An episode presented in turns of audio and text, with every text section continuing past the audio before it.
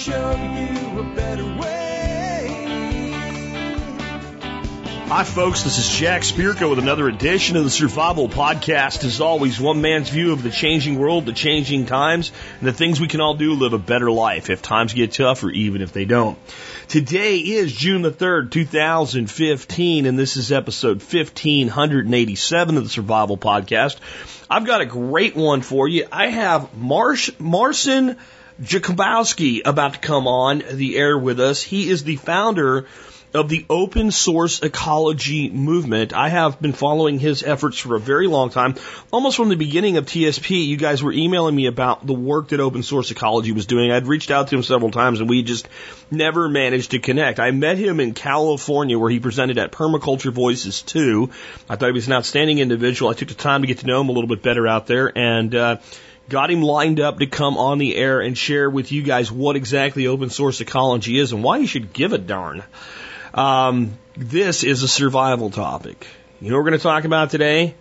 The 50 machines mankind needs to survive and how we can make them absolutely available to anyone who's willing to put in the effort to have them. How cool is that? Before we get into that, let us take care of our sponsors. They do a lot to help take care of you by helping to make sure the show's here for you Monday through Friday, five days a week. Sponsor of the day number one today, knifekits.com. Knife Kits is a really great company. They've been with us a long time when we vetted them for the sponsorship program. We checked all the blade forums and things like that. And they turned out to be a really great company with just a stellar reputation in the industry. And knifekits.com makes it easy for you to learn the skill of knife crafting. It really does for you and maybe for you and your kids to learn that skill together. You can get basic kits that aren't much more complicated than doing, let's say, a, a model car that you would buy when you were a kid and glue together. Uh, you pick out some handle material, some bolsters and things like that. And If you're not sure what you're doing, they have books and DVDs. They also have great stuff uh, where you can make things out of kydex and learn that skill as well. America was a, a country that at one time had a hard line skill set. Uh, people could do things in their own home without calling a guy uh, to fix the, you know, whatever it was that wasn't working in your home.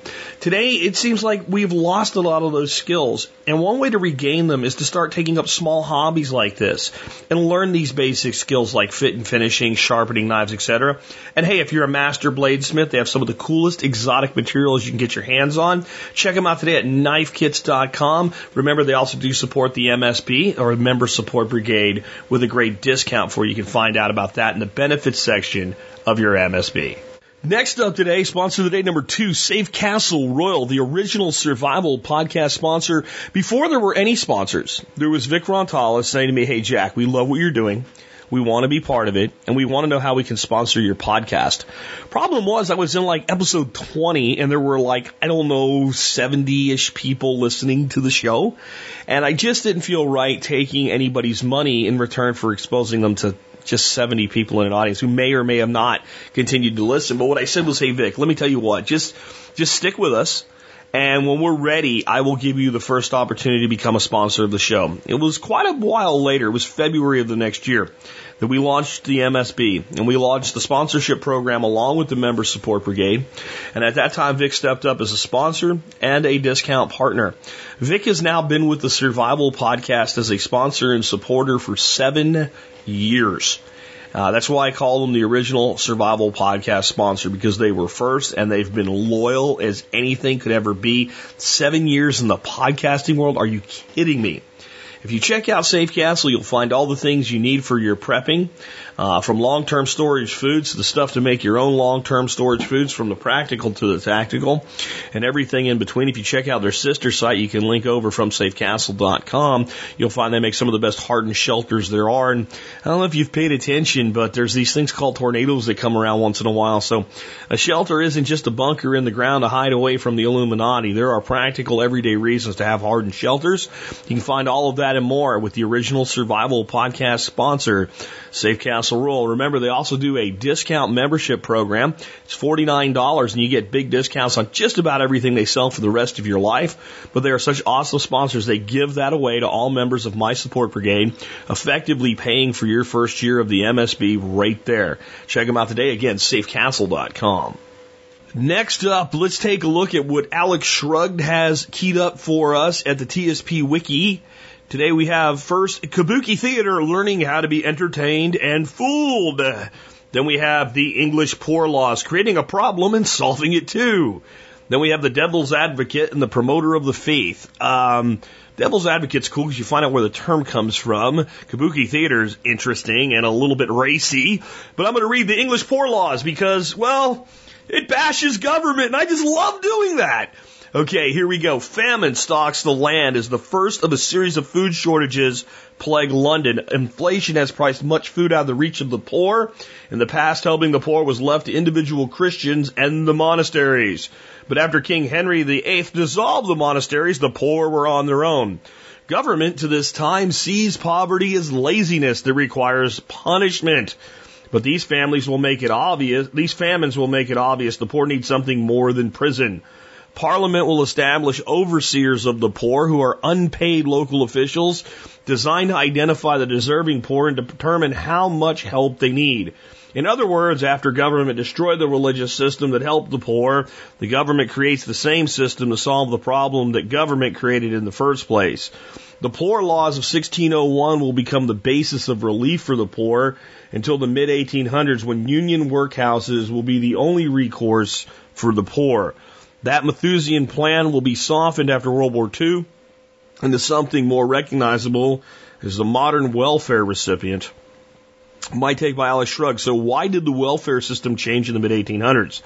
The Reverend Thomas Mathias wrote, Mathis wrote an essay on population control, suggesting that if life is easy, then people use too many resources, which leads to famine and death.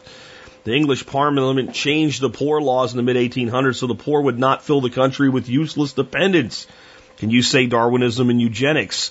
Thus, union workhouses became punishment houses. Charles Dickens criticized the union workhouses and the poor laws in his famous story, A Christmas Carol, and he has an excerpt that I'll read to you from there. Are there no prisons? asked Scrooge. Plenty of prisons, said the gentleman, laying down the pen again. And the union workhouses, demanded Scrooge, are they still in operation? They are still, returned the gentleman. I wish I could say they were not. The treadmill and the poor law are in full vigor then, Scrooge said. Both very busy, sir. Um, my take. Gee, government would create a problem and then turn around and say they're the solution to it. And the solution probably wouldn't be as good as the original solution that they created the problem with by dissolving. Yeah. Um, if you think about monasteries and being in large number, they did a lot more than just help the poor. They were large landholders and they had a lot of things that they did to assist the poor that weren't about giving the poor money and food, etc. They'd say, okay, well, here's how this works. Here's a plot of land. You can lease this and farm it. And the poor guy would say, dude, I'm poor. I don't have any money. Oh no, we'll, we'll loan you the land. We'll loan you the grain. And at the end of the season, when you get a harvest, you pay back the debt. Would be one way that these things were running. Oh, there's some common areas there, and your animals can graze that under a certain agreed upon rule, etc. And while you're here, as long as you're helping out on the grounds and keeping things up, and we'll feed you every day. It'll be porridge meal, but you know, if you work, you, you get fed, and you have a little place that you can sleep. Sometimes they had as well, little alcoves and stuff like that. And that allowed a person that was in poverty to provide for themselves. So that was the system that existed. Today we have a system where people get a card and go to Walmart and buy garbage and then go back home and sit in air conditioned project houses. Interesting. Interesting. And notice the whole little thing that just ties into yesterday, eugenics. Like I said, we sit today and we look back at Nazism and what went on in Germany uh, leading up to World War II and during it and say, how did that happen? The roots of it existed in the United Kingdom and the United States. We started the ideology, they took it and ran with it. But like I told you guys yesterday, this country was the very first country to use the legal system to force sterilization upon someone that we decided would create a burden by reproducing. We are the first country to do that. We're on a pretty short list of countries that ever did. It's kind of scary when you look back at history and you do it through reality versus revisionism. My Take by Jack Spirko. Uh, with that knocked out, before I bring Marcin on, let's go ahead and uh, remind you guys about the Member Support Brigade. The Member Support Brigade is a program that you can join voluntarily to help support the work we do on this show. It comes out, if you do the math, to, you know, basically shipping in about 18.3 cents an episode, round it up and call it 20 cents. I do occasionally take a vacation or have to go out and do some consulting or something like that. So 20 cents an episode. So when you get done with an episode, if you think, you know what, that's worth 20 cents, consider joining the MSB. And then realize that if you're doing that, that the benefits that are in the MSB will pay for your membership. We have certain membership benefits in there that, that pay for the entire membership for a year all by themselves. Um, Safe Castle Royal would be an example. Their $49 membership makes your first year a buck. Uh, Western Botanicals has their $50 premium membership available to you guys for free. Uh, those two benefits are $99 in benefits just from the beginning. I created a win-win-win, a trifecta win with the Survival Podcast. You get discounts, I get to do what I love, and the the supporting vendors get to get business they wouldn't ever you know have otherwise. That's the thing called incremental revenue in business. It is the thing that makes a business really really successful. Is that piece of business that can be acquired that you normally don't. That is usually one of the most profitable segments of a business. So consider joining the MSB today. That helps everybody do better. These are people that support the show. They give you a little bit of a discount in order to support them and what they do, and you get to buy the stuff you're probably going to buy anyway. There's also a whole bunch of free ebooks in there. Every episode that's ever been produced of the Survival Podcast is in 24 count blocks and zip files and can all be downloaded. If you want the whole history, 1500 episodes, you can get it there without going and doing it individually. We have a lot of great stuff in the MSB, and I am always looking to make it just a little bit better. I'm also running a win back sale for people that have expired accounts. You should have got an email about that by now. If you haven't heard back from me, your email provider is blocking me. SBC Global now seems to be kicking back my emails. Uh, whatever provider you have, whatever methodology is there's for whitelisting a person, whitelist jack at the survivalpodcast.com and you'll get my emails when I respond to you. Um, sometimes I jump into Gmail and, and cut and paste an email over and, and do that. I, a lot of times I just don't have time. Um, if you're in, if you use Gmail, I'm getting through to most people in Gmail, it seems, but, uh, the best way to make sure that anybody can reach you in Gmail is make a contact out of them. Once they're in your contacts list, you're going to get their emails. Anyway, with that, I've got everything wrapped up in the housekeeping, and it's my good pleasure now to introduce Marcin Jakubowski. Hey, Marcin, man, welcome to the Survival Podcast. Yeah, Great to be here. Man, I have heard about you and your work almost since I began doing this show. And uh, I finally got to connect with you in California this year. And of course, we're here to talk about open source ecology, uh, a movement that you started. But before we get into yeah. that, I always like to let the audience connect with people they've never heard from before and just understand who they are. So can you talk about yeah. kind of your background? Because I'm sure when you were like 10, you weren't thinking, when I grow up, I'm going to make the 50 machines that mankind needs to live. So kind of what did you do before you got into this and how did, how did it, how did it bring you to this conclusion you wanted to start something exactly. like this? Yeah, exactly right. At 10, 10 years of age, I was in a different world. I was uh, in Poland at that time and I've seen things like tanks rolling down the street, down my streets. It was the time of the basically behind the Iron Curtain at that time. And my parents got a chance to leave. My father's a scientist, so I we we all left to America to to see the that the streets weren't paved with gold as we entered in graffiti-ridden Newark, New Jersey. but everything's gotten better since then. I mean, life, you know, materialistically speaking, those were hard times back in Poland, and with its history of war, I mean, I remember things like my, you know, my grandfather was in, in the Polish underground der- derailing German supply trains.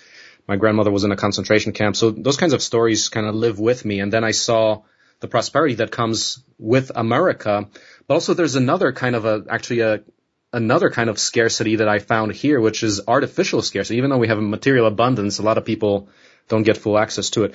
But anyway, so at 10 years of age, came to America, then, um, as far as I could remember, I would think about the good things that that people can do with science and how it could be used to solve pressing issues.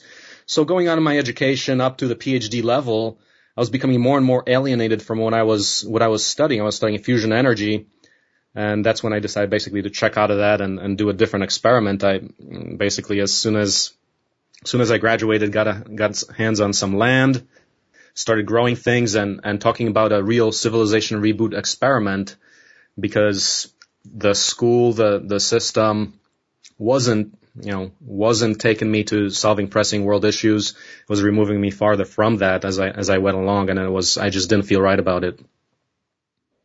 And so this led you up to start a movement, as I guess the best word for it, called open source ecology. Can we start out just yeah. with what is that? What is open source ecology? Yeah, well, open source ecology is a movement of sorts right now. It's uh, it's basically the concept is about how do we apply open source principles to creating a better world. Ecology refers to the integration of of the natural and human made systems. Uh, also refers to the ecological soundness of that, but it's basically in a world of tomorrow we have to think think more holistically, ecologically about how we do things, and that concept, of course, comes from the open source software movement which has taken a firm hold. Like, for example, most of the servers, of course, in the back as the backbone of the internet are o- running open source software on them. And there's, of course, people have may have heard about Linux. So open source is the foundation of it. And in particular, I noticed um, I really started paying attention to open source when in my PhD studies, I actually couldn't share the stuff that I was working on openly. And I thought, wow, okay, that's a little bit of a waste. It's definitely preventing me from learning openly and, and, advancing myself. And I found that, well, that's the norm. That's how everybody operates. And I found a real fundamental issue with that. And hence, in the last year of my PhD, coined the, the concept of open source ecology of what it would look like if we actually truly collaborated with one another to solve pressing issues faster than they're created. You know, you bring up something really important there. The, part of why I love open source. So, I think people think, well, that eliminates competition. I think what it creates is a really healthy competition spirit because, like, if you and I are running a race, we run on the same track. We're both aware of everything, mm-hmm. right? I don't run on a track totally separate from you and you're on one totally separate from me and your track's a special track and mine's a special track. And, and, and by competing, we actually learn about each other. So as a scientist, I can see how that's frustrating because you're doing this high level research and there might be a guy 50 miles away that if he saw what mm-hmm. you were mm-hmm. doing could go, wow, look, if we took my thing and your thing and put it together, look what happens. And you're prevented mm-hmm. from doing that. And, and that's right. really a big part of why you, you took this approach with what you're doing, correct? That's exactly right. I mean, the competitive waste is what we're really trying to work, work on to, to eliminate competitive waste as being the norm of how people operate. And it's about, I mean, the opposite of, of, um, uh, basically canned competition is, is free enterprise. I mean, it's about an equal playing field for everybody where everyone has access so that we prevent the, the standard mo- monopolies from happening, happening as the normal course of events. Absolutely. And then this all accumulated into something you call the Global Village Construction Set. That sounds like yeah. a bunch of hippie crap to some people, but that's not what it's all about, is it? No, not really. It's um, it was the term was coined regarding um, my own experiences and the, the, fact that powerful tools and techniques are needed if we are ever to take responsibility into our own hands, such as by living on the land or starting a farm, starting a sustainable enterprise of any sort.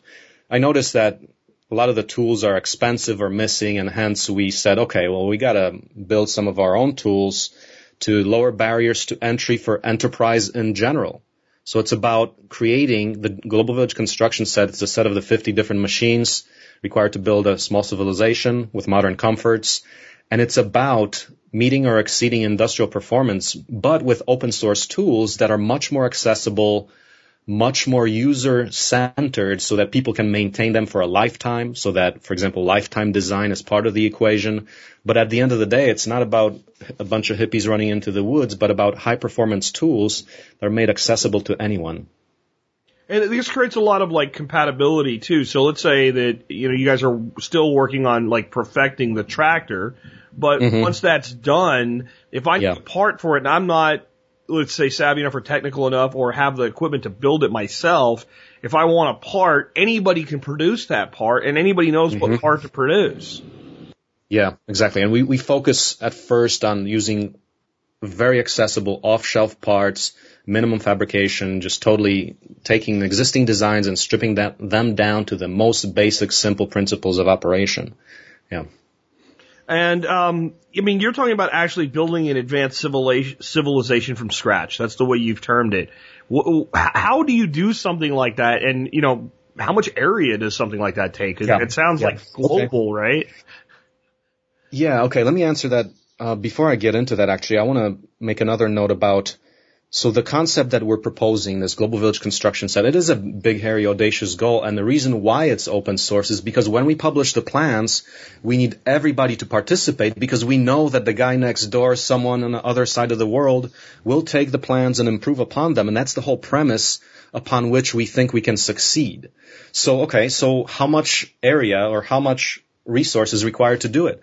We're claiming, we're making a radical claim that you can do this off any parcel of land as long as water, sunlight, rocks, soil, plants, I mean, the basic, basic resources are found because it's just a matter of converting abundant natural resources into the feedstocks of modern civilization.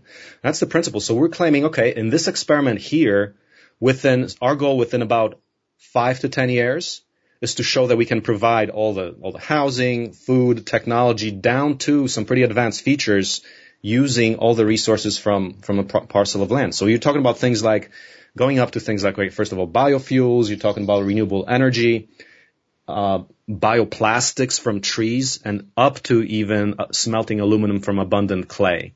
So so we're getting pretty radical in terms of miniaturizing the scale at which technology happens. We know that things are getting smaller and smaller, and the limits of that are just just outstanding, just blow your mind these days. And we're trying to say, well, what happens when we put all that together? Can we actually do that on a say a 40 acre parcel? So it's it's not like we want everybody to do that, but we just want to set a benchmark for what is possible using truly open collaboration and open tools such that a small community can actually manage that level of complexity without getting into the whole global supply chains and the, the compromises that might come from a global globalist system, if you may. Mm-hmm. Yeah, so it's like a global system, but it's also decentralized. So on the area thing, I think a, a good analogy would be when I've talked to people about putting together, uh, say, a tornado shelter, I say, well, how big should it be? And they say, well, how many people do you want to go in it? And do you want mm-hmm. them all to be comfortable while they're there? So the size of land that you're working on some sort of settlement for would be different, I guess, if it was a family versus a community of a hundred. And, and Right. that's, that's a function of the individual group figuring out what works for them. Right, exactly. And we're, we're really scaling it for just basically the basic design problem is just like the word village in the set implies, is a village on a scale of Dunbar's number, which is about 200 people, basically the scale of a community that can still know each other face to face. Now that can be a, a nucleus for larger settlements when there's more of these that come together to form larger cities. But basically we're, we're saying we have to work out the basic community level, just like, you know, villages in history have been perhaps the core of civilization. We're trying to, to see what it looks like in the modern age. It, it, it seems like it jives really well with what Toby Hemenway's talking about right now with, um, you know, liberation permaculture and groups uh, that really kind of coalesce and make self decisions for themselves. You know, with not anybody saying what the limit is, but traditionally up to about 150 people, it ends up Yeah. where you can know everybody by name and face. And much beyond that, people start to kind of lose touch with that. Yeah, yeah, exactly. So, so we're framing it around known and proven models like the village, but we're not necessarily creating like an intentional community or a village, so to say. We're more looking at creating a campus, a research and development campus, where you pretty much can get an immersion learning experience equivalent to what you would get in in college, except it's absolutely hands-on immersion, practical skills, the kinds of skills I wish I had when I finished college. That, that's amazing. And it's, it's sort of like developing picks and shovels and stuff for the miners and then you go out and do your thing with them. Yeah, yeah. I mean, we're gonna basically the immersion course will be that you actually get to participate in building the things, building the machines, plant outs, uh, basically high level of technology and ecology combined in the program. So, I mean, can you talk a little bit more about how this is actually possible? The, the amount of knowledge necessary and how the open source model enables that. Right. So the best example to look at is Wikipedia. Of course, is a big, uh, big, big project that collects a lot of information. For us, the the concept is how do you break down the you know 50 different machines? It's a lot of different technologies. I mean, then you talk about all the screws and bolts, and then down to the materials from which this is made. But the point is that because of the intense amount of information that's required, we try to break the set down. What we do is module-based design and pretty much microtasking. So we break apart each machine into modules and we design the entire set not as individual machines, but, but a modular Lego-like set where many, many parts can interchange so that using the modularity, we can develop and build the machines in parallel and then get a lot of people involved in the development process. So one of the things that we do is, is we have a, we're developing a whole development process where the development tasks for anything are granularly broken down into all the different steps from, you know, start with the requirements to conceptual design to the CAD to the bills of materials, instructions for building. There's many, many steps. There's like over a hundred that we go through on a regular basis. But the key is to, to microtask it, to break down the process. First of all, to define the process and break it down into sufficiently small parts to make it at all tractable. And the thing that we have to do, we're forced to do if we want to have a community master this entire technology is to make it as simple as possible, a maximum reuse of parts, maximum simplicity, just, just really optimizing a system for uh, the simplicity, human-centered aspects of it.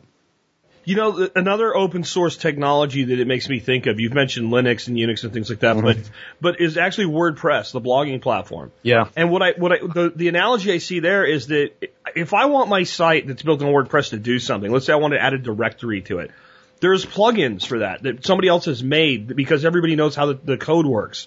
So I can just go and grab that plugin and, and literally plug it into my site and then that feature's enabled where with what you're doing, if you make something like we'll talk about your tractor in a bit, and somebody comes up with a an add-on to it, then it then it will work for everybody. And that's a great metaphor. And actually, we've been thinking a lot of, about the federated architecture of WordPress as the perfect model for what we want to do. Now, WordPress is an enterprise that's I don't know how much, how large they are, but it's a huge enterprise, uh, billions of dollars, and the concept is how do we create an equivalent for hardware? That means we open source the source code. Anyone can use it, write plugins. And for our case, it's okay, building new machines, building new components, modules, improving upon them, plugins, like for example, for the tractor with a universal uh, front loader attachment, you can have 50 or 100 different em- implements designed for that. So we, we design it like that. And th- that's exactly what we're trying to figure out now. How to create, how do you create enterprise options around that. So definitely we're getting into the enterprise aspects. How do you motivate people to participate? Because at the end of the day, someone has to make a living and we're trying to figure that out and, and study, study things like WordPress to see what, what's the enterprise case that can be modeled on top of, top of our system. Yeah, there's a lot of different ways that these open source companies you know, generate revenue so they can continue to grow as a, as a central organization. You know, one is through mm-hmm. expertise. So obviously, like with Linux, if you want a Linux professional, someone that's like a highest level person to do work for you, that, that's, that's part of their product set. WordPress has things like, they actually, I don't know if you know this, but they'll actually sell other third parties access to the Akismet spam filter right? Because mm-hmm. all of mm-hmm. these people collectively marking spam every day makes Akismet like one of the most accurate human reviewed spam filters that's ever been created and other companies that don't necessarily want to use WordPress but provide spam filtering technology can get access mm-hmm. to that. So there's a lot of ways that expertise become the, the product value, I guess. Yeah, no, that's right. And then if you look at open source software, basically people like, I guess, WordPress, uh, people, or in Linux, people sell services around the software. Well, what would the service look like around hardware? Well, one thing that we, we are developing is workshops. We provide a service of producing the machine for somebody else. So in work, in a workshop setting, uh, the way we're looking at the enterprise right now, we build a machine for somebody we invite people to participate using our swarm building techniques. So the revenue model is one, producing the machine and two, providing edu- immersion education to, to the participants. Uh, and I think people is, especially as you develop the, the, the, the construction set to uh, further and further advanced levels, or be more and more interested in paying mm-hmm. for training or, you know, finding some other way or saying like, I want to specialize in, you know, tractors mm-hmm. and tractor tractor uh, components or something like that. There's there seems mm-hmm. like there's innumerable ways to make that model viable and at the same time make all the information accessible to anybody. Because the first thing I'm going to say when you tell me, well, you know, Jack, you can go see how we do everything is, yeah, I, I that's nice. I'm glad you understand Mhm. it. I don't. I need hands-on experience. Right. Or I, Right. I don't have time. I want somebody to come to my Exactly. place and empower my village, so to speak, with enough knowledge to get off the ground. Exactly. And this kind of training is exactly what we're developing. The block is creating the, I mean, the, the thing we're working on right now is developing the training materials and doing the, the product development at the same time. But absolutely, we want to have armies of freelance individuals who are doing this kind of work, either for us or starting their own enterprises, basically lowering the barriers for others at pay. Hmm Absolutely. So, I mean, you're, what you're really talking about is a transformation of, of society to regenerative development. I've, I've actually grown weary of the word, word sustainable. I can make a lot Right, of really right. bad things sustainable for a very long time, but regenerative Exactly. is what you guys are really all about. No, that's exactly right. We talk about regenerative enterprise. We talk about, uh, for us, we call it distributive enterprise, meaning that we publish the blueprints, we train people, but it's all about regenerating the current state of the land. And actually, a very interesting recent uh, thing we're getting into. We're actually running an afforestation workshop here as well. So it's all about the regenerative agriculture, polyculture, perennial plant outs. The machines are there to help us get all the infrastructure in place. So that's it's a powerful component that's missing in a permaculture world. And as we roll out the program into the future, it's, we're thinking about integrating, just basically working out the missing pieces. To me, the huge, huge missing piece is the, the access to, to maintainable equipment. Do you feel as I do that some permaculturists place way too much emphasis on trying to do everything with manual labor and not using technology? Well, absolutely. I mean, you can't do talk about doing broad scale regenerative agriculture without um, bulldozers and things like that. Like if you talk about a, you know, our farm right here that's been degraded. We've got 30 acres. It's been degraded through decades of commercial farming. How we're going to regenerate the waterworks, the fertility. I mean, we got to do some earthworks, ponds and berms to start the fer- fertility, the, the, the, the keyline plowing at scale you need some serious machines for that. I mean, that's that's been the block to us till now, until now, where we're basically looking at rolling out our bulldozer. We're having a workshop with Mark Shepard here in September, and we are planning on using our own bulldozer to do that earthwork there. That's awesome. That's uh, incredibly awesome. And I think with like open source, one of the other possibilities then is since this stuff's so modular, easy to disassemble, reassemble, fix, that if I'm going to use, let's say, like I just did a project with Mark in, in Arkansas, we put in several miles of swale in two days with a D6 Yeah. Just, I mean, Yeah. you can never do that manually. Um, I guess you Absolutely. need millions of people to do something like that in a couple days.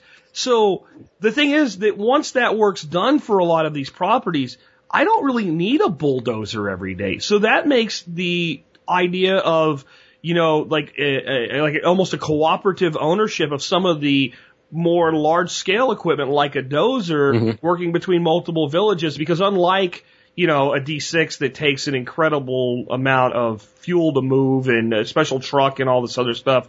These things can mm-hmm. be broken down and, and relocated. Well, absolutely. And in fact, what we're doing this year, we're starting with a with a micro tractor workshop coming up in July, but we're going to basically scale that basic design to the bulldozer scale. So the micro track has 27 horsepower.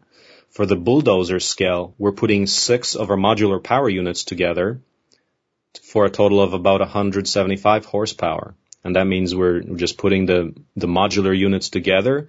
We're scaling up the tracks using the same basic design. We're using the same type of wheel drive units, which are way overbuilt in order to be scalable from small scale to huge scale. And that way just really trying to implement the Lego block kind of construction. You can think that a little block, you can make, you know, a very tiny thing or you can make a huge castle out of that. That gets exciting because it, it, it starts to again sound like computers. So if I learn how to do some programming, uh, let's say PHP with a SQL database, um, I can make real simple little sites with it, but I can just keep compounding those technologies to make more and more and more advanced sites, but it's still built on the same block. Yeah, no, that's exactly right. The modularity is a powerful concept. It's way underutilized.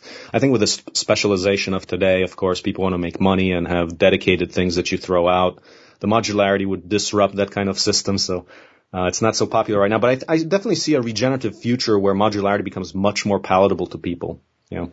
Yeah, I, I don't see maybe John Deere, you know, jumping on board with this, but I think that the consumer, right. and it, it mm-hmm. also kind of harkens back a little bit to our grandparents' era. Like, yeah. my grandfather had this. I, I'm frustrated with wheelbarrows. I can't buy a mm-hmm. wheelbarrow mm-hmm. that makes it two seasons without some major failure in it that renders it almost useless. I mean, I work them hard, but you know, whatever. My grandfather had this right. old metal wheelbarrow with a metal wheel mm. on it. And I remember eventually the, the wooden pieces rotting to a point where you, we replaced those, but the, the thing was 70 years old and still working. And it was easy wow. to replace things. Like the stuff that did fail, anybody could figure out how to cut up a couple pieces of wood in the handle and then just put everything back together. Yeah. No, that's that's exactly right. That would be a great product for today. and that's an yeah. easy one, right? We don't need. I mean, yeah. that that pro. I mean, that if you find an old wheelbarrow, you could basically fabricate based on the old mm-hmm. design, mm-hmm. and it would work because it did work. Um, but you yeah. mentioned in the micro tractor, so let's talk a little bit about that because that is. A, like like most tractors, a workhorse. It's designed to, you know, yeah. at the base to be a tractor, but then it enables so many other things. Yeah, so actually we've got three workshops that are related to that. So first we're going to build a power cube. This is coming up in July 11, July 10. But we're going to start with building a number of power cubes, which are the modular hydraulic power units, basically a, a structure with a it's, it's got a gasoline engine and a hydraulic pump and it's got structural steel tubing around it. So basically putting tracks and a loader on that gets you a micro track. So that's the that's our second workshop. Now we're also going to add a gasifier to that running on charcoal. So we're going to demonstrate that. That's going to be July um, middle of July, but we're going to go from the power cube to micro tractor to running that on our own on, on our own biomass from the, the site here. So that's, that's pretty exciting. It's, it's the first time we've done the, this style of micro tractor, basically a tracked 27 horsepower power cube machine with a loader on it. They can put all kinds of hydraulic implements onto that and putting a flat, basically like an eight inch thick by three feet by three feet, kind of a pancake gasifier. And the gasification technology for charcoal is relatively simple. Um, and we're going to do exactly that. That's on our site actually uh, right now. That that's awesome because that really does begin to empower people to not need, you know, outside inputs. I mean, obviously we need some inputs to to get the equipment built, but if we then yeah. once we have it built, you know, we're we're talking about some parts here and there, and you you actually can fuel it from biomass on the property. That's extremely empowering.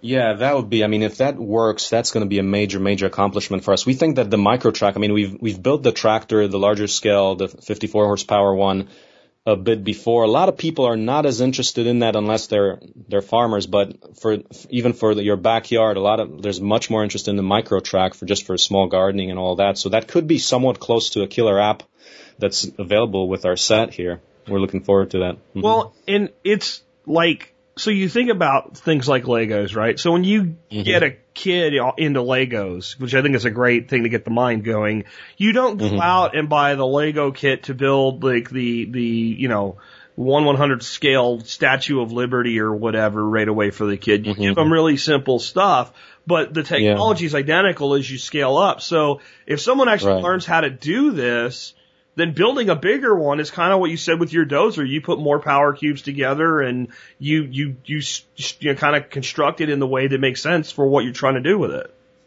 Yeah, we're trying to really push the limits of that to, to what it, what it takes to, to have the largest machines around. I mean, we appreciate the fact that, you know, to do the large scale regeneration, we need, we need some horsepower on that.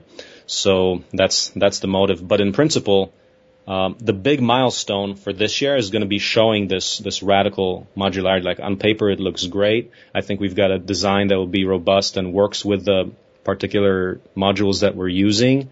But in principle, you can just modify it as much as you like. You can make a grader out of that. You just you can reconfigure the power cubes because they have a structural four four by four inch tubing frame. You can literally bolt them next to each other and create larger machines. And you can be really flexible on it, literally like, like the Lego. So we're, we're really testing that out in practice this year, seeing how, how well that works. Can we talk a little bit about like so what would the cost be to create something like this this micro tractor? And you mentioned the Yeah. you know using the gasification technology, but somebody doesn't have mm-hmm. to build it that way. What does the standard one run on? Right. The standard is just just gasoline, 27 horsepower, Briggs and Stratton. So um, the parts for the gasifier itself shouldn't be more than like 500 bucks. As far as the the tractor with tracks, the the Power Cube based micro tractor, the parts for the 27 horsepower Power Cube, if you build that, that's two thousand dollars. For three thousand more dollars, you get all the parts for the loader and the track system and the controls on the micro track. So the micro track is going to be running about five thousand dollars just in parts. So um, five thousand dollars on it. How would that compare to something commercial with Yeah. the capabilities, the power, the lift, the the Yep. the loader, all of that stuff? Right. The industry machine, industry standard that we're comparing that is the Toro Dingo, which runs about twenty five thousand dollars for that hydraulic machine. Mm-hmm. Well, that, that that that puts it into some financial perspective, and I think that's important for people to understand. And then, of course, if your Toro Dingo breaks down, right, Mhm. where do you get a part from it? You get it from Toro, and it's specialized, and you can't just Right. fabricate a new part, or most people can't anyway. Right. Yeah. No, that's exactly right. I mean, we've used uh, one experience we had with a diesel engine that we had. I mean, basically the the turbo pump broke on it, and we had to we would have to have paid 500 bucks for a new new part for the turbo pump. And it's like, okay, well, that's how much I paid for the old engine, the used engine. So yeah, those maintenance costs definitely get you. So I mean, that that diesel engine right now is sitting because we're just not willing to to put in that kind of money to keeping it running just for a single part. Yeah, definitely. I mean, I was a diesel mechanic in the military, and I have a huge affection for diesels, but they're more mm-hmm. complex and they sure cost a lot more money. And, you know, they probably don't make sense at this juncture. Right, not at this juncture, but engines like the modern steam engine and our own engines are planned for the future, essentially with the whole CNC machining capacity within the GVCS, the Global Village Construction Set.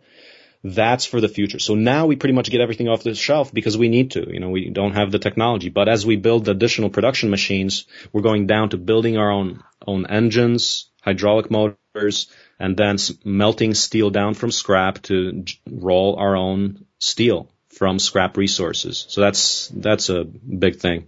There's some collaborators working with us that are doing the induction furnace. That's how we're to munch up the metal and turn it back into virgin steel.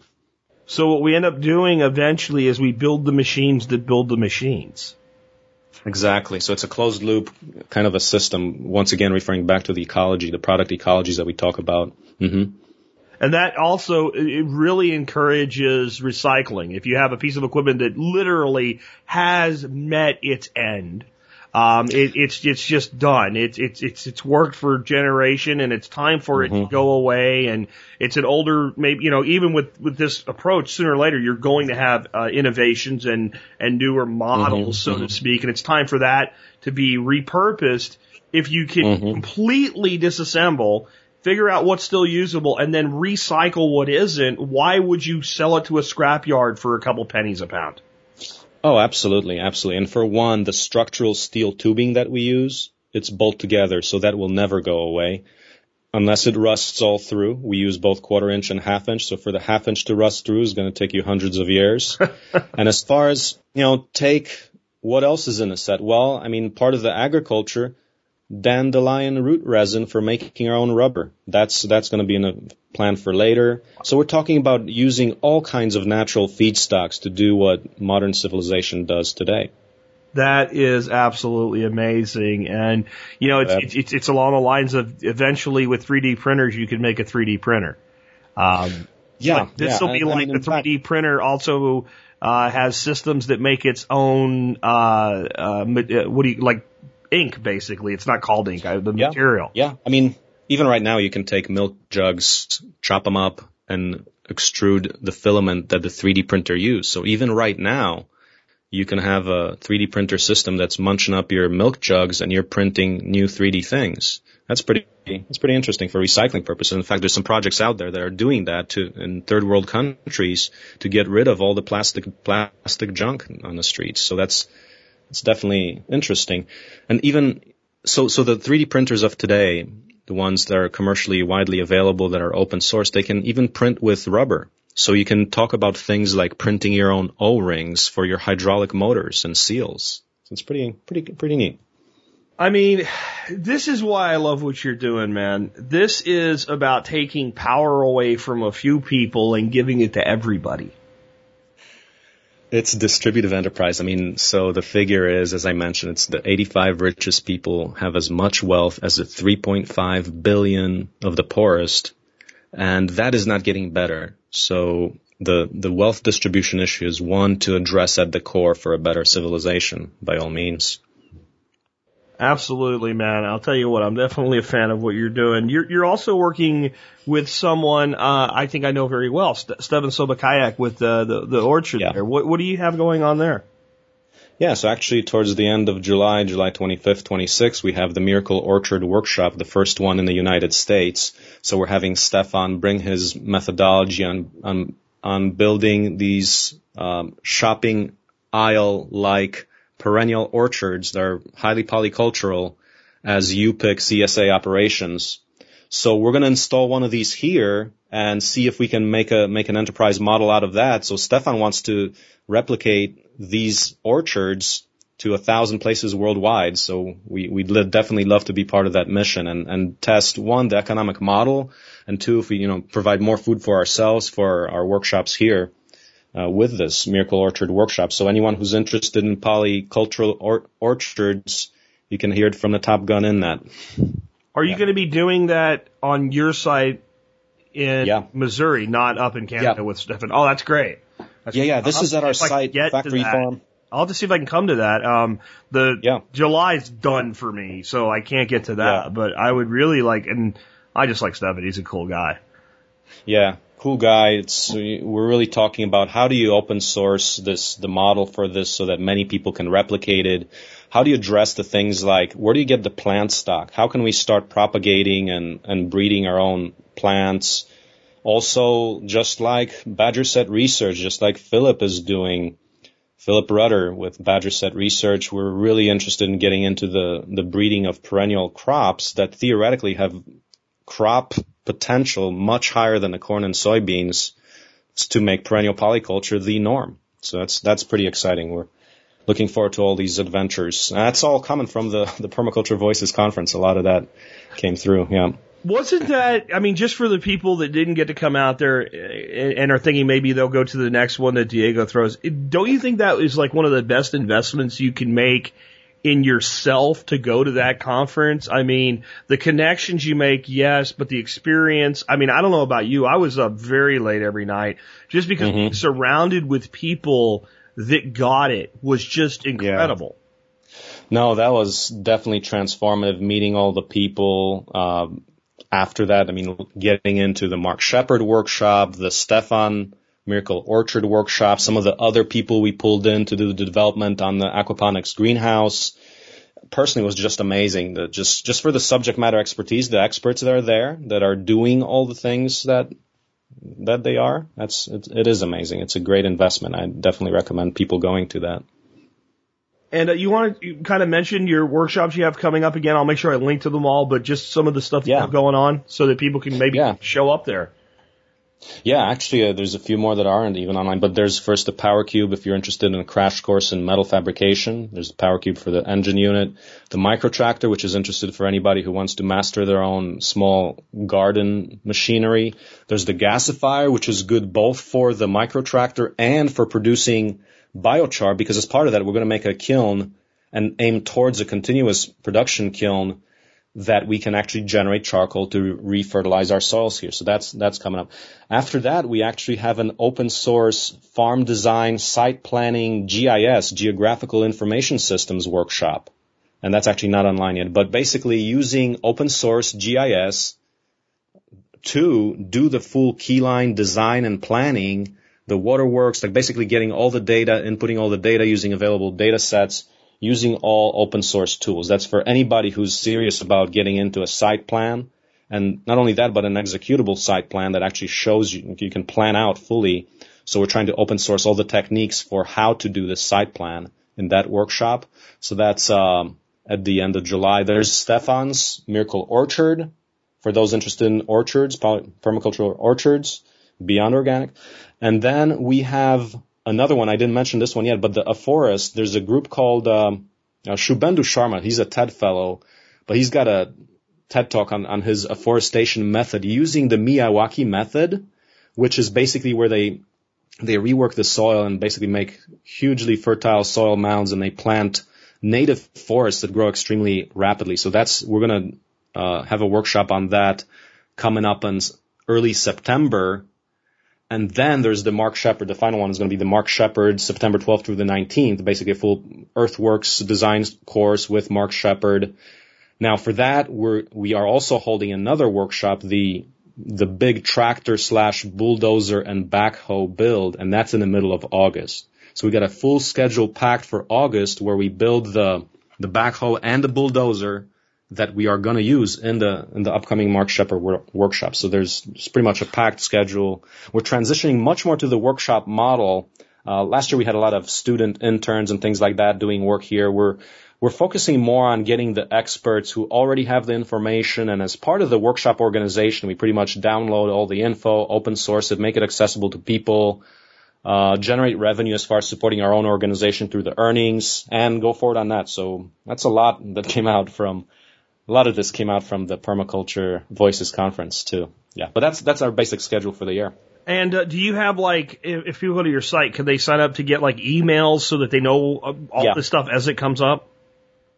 Yeah, definitely. There's um, if you go to first of all, our webpage is opensourceecology.org. We have the workshops page. There's also, also on our wiki. There's a sign up for OSC mail. It's called, but I, I can get you a link to that hmm for our newsletter. That, would- that would be great. If you can send it to me as soon as we wrap up here, I'll make sure it gets into Yeah. the notes today.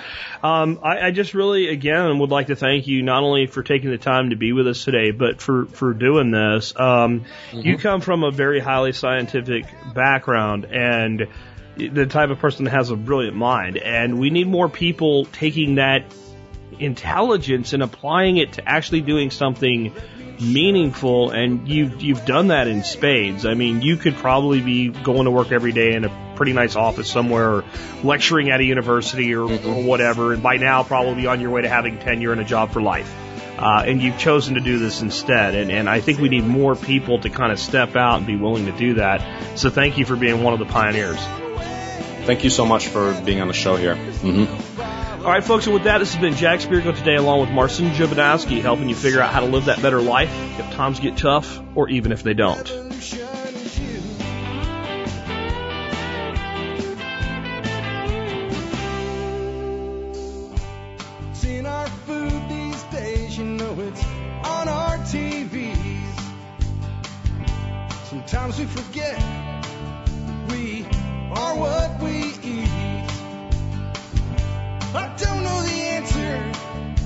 There's nothing I can do.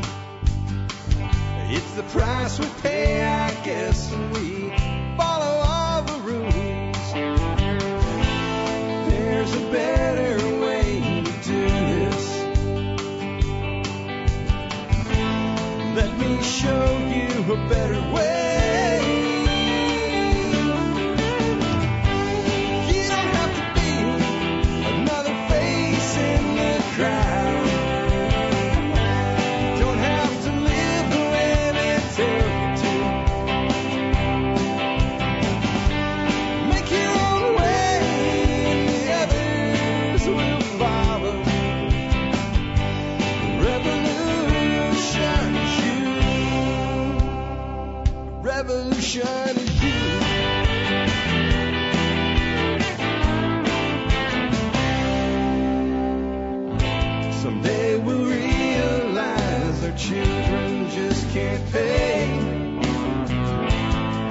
Nobody up there cares. They're living